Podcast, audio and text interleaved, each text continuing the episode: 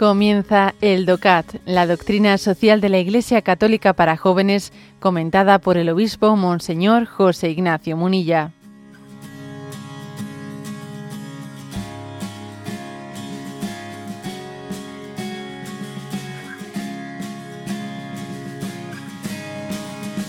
Punto 116. ¿Tiene cabida la familia en las sociedades modernas? Y responde, sí. En las sociedades modernas no solo faltan a veces convicciones morales o religiosas compartidas por todos, el mundo además se ha vuelto extremadamente complejo. Cada ámbito de la realidad se rige según criterios propios y esto afecta también a las familias.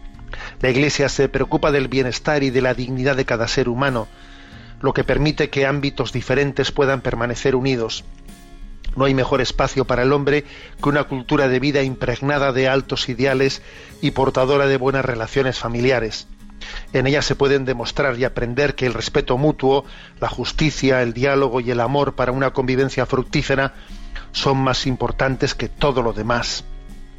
De ese modo la familia es una institución que no solo tiene cabida en la sociedad moderna, sino que constituye incluso el lugar central de la integración humana. En ella se crece en los valores humanos y sociales necesarios para el Estado y para, las más para los más diferentes ámbitos sociales, por ejemplo, para la economía, la política o la cultura. Bueno, por lo tanto, se, como veis, eh, la doctrina social de la Iglesia reivindica el lugar de la familia como lugar central de la integración humana el hombre se integra interiormente, se integra en la familia, ¿no? Decía Aristóteles que antes que ciudadano, el hombre es miembro de una familia. Ojo, ¿eh? Antes que ciudadano somos miembros de una familia. Esto lo dice Aristóteles, ¿eh? El ser humano, añade Aristóteles, es naturalmente, es más conyugal que civil. O sea, antes somos conyugales, antes somos hijos que ciudadanos, ¿no? Es una afirmación importantísima ¿eh? esta de Aristóteles y que nos gustaría escucharla de vez en cuando también, pues en el mundo jurídico actual, en los que hacen las leyes, en los que nos gobiernan, ¿no? O sea, el, hombre es un ser familiar. Y, y, hay que decir que además, como decía Chesterton, ¿no?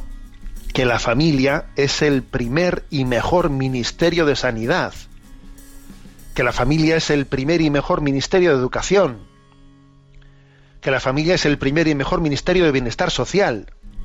¿Mm?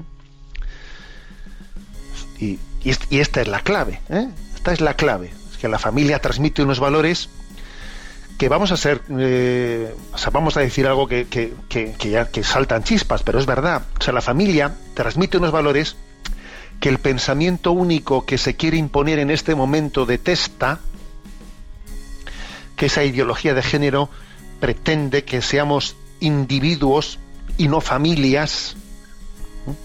Entonces, las la persona sin familia, sin referencias, sin ningún tipo de anclaje, sin un paraguas que, la ampare cuando llegan las crisis, esa persona desvinculada queda a merced del, Estado, queda a merced de las manipulaciones. Y por eso existe este combate. Este combate y la concepción en la que, a ver, el hombre es más. ¿El hombre qué es antes? ¿Es ciudadano o es miembro de una familia, no?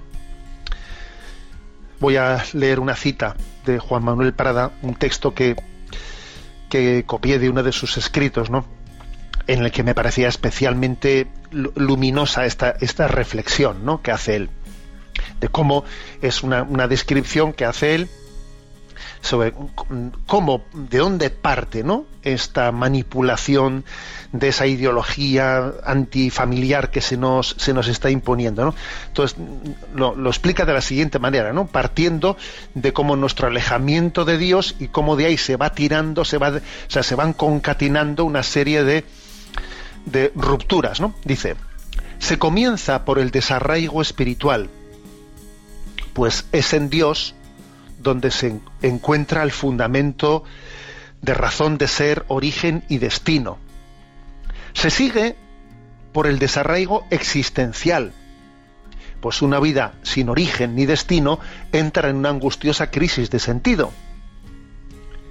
Continúa con un desarraigo intelectual, pues la carencia de metafísica se suple de idealismos y utopías, a la vez que un desarraigo moral, confundiendo la voluntad con los impulsos vitales, lo cual desemboca en el desarraigo de vínculos humanos y familiares, que nos lleva a un individualismo orgulloso y egoísta, que nos condena a recurrir al poder político como única forma de salvación del caos.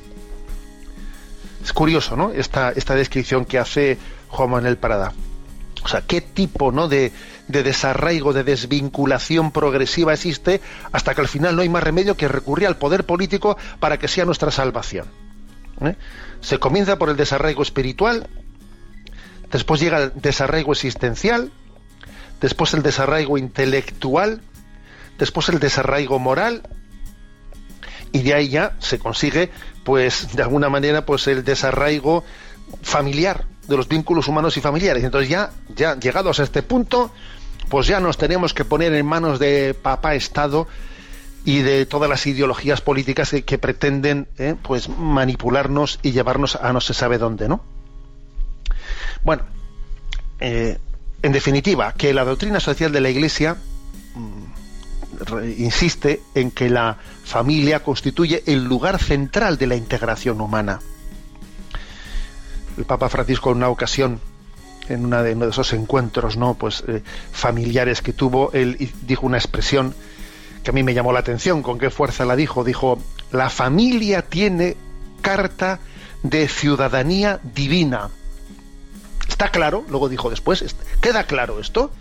La familia tiene carta de ciudadanía divina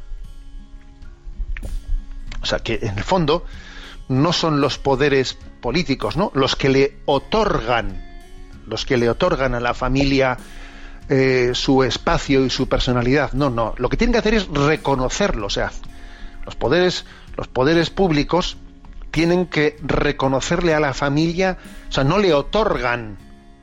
No, se lo tienen que reconocérselo porque tiene carta de ciudadanía divina, divina, no política.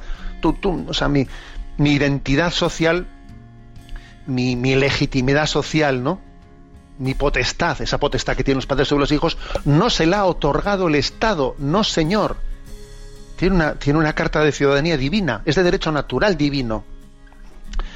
Bueno, esto es algo tan, tan, tan clave y tan básico, porque de lo contrario, de facto, lo que, lo que está ocurriendo es que eh, eh, cuando no se afirma este principio, son las ideologías políticas las que discuten sobre qué eh, grado de, de potestad hay que darle o no darle a la familia, ¿no?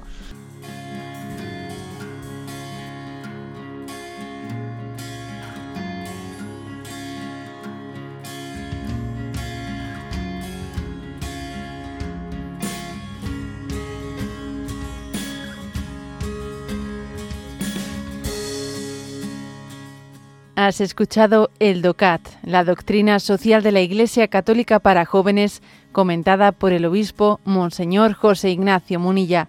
Encuentra todos los audios en radiomaria.es.